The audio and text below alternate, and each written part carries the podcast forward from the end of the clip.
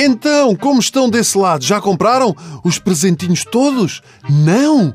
Ainda bem, porque esta semana estou aqui para vos dar dicas dos presentes que não devem comprar. Não devem, já é uma ajuda. Cerâmica. Tudo o que é feito de barro e porcelana, geralmente dado pelas nossas tias. Pratos temáticos do Benfica, do Porto, Sporting ou até uma mão de cerâmica a segurar uma Bíblia, porque o mais certo é a pessoa ainda não está a acabar de desembrulhar e já está a pensar onde é que vai esconder aquela tanga. E quanto mais família se junta, mais tios e primos velhos e mais as hipóteses de receber estas relíquias. Como um ano em que o meu tio recebeu, reparem bem, de uma prima religiosa, reparem bem, um cinzeiro do Santuário de Fátima. Hã?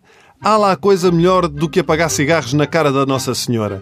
Por outro lado, estou a meter uma beata na Virgem.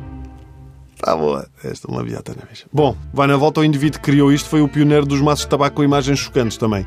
Por falar nisto, nada bate a avó de um amigo meu que ofereceu a uma sobrinha um vaso muito bonito que tinha comprado em saldos numa loja a fechar. Só que a loja era uma funerária e o vaso era uma urna. Uma urna! Uma urna! Isto está quase ao mesmo nível das pessoas que oferecem velas de cheiro, o que pode ser uma maneira simpática de dizer que a nossa casa cheira a esterco.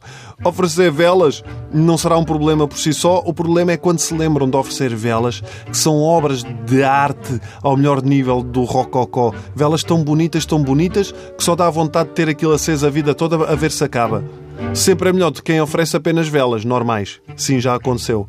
Velas normais, nem de cheiro, nem velas de carro, nem de barco, só velas. Só velas.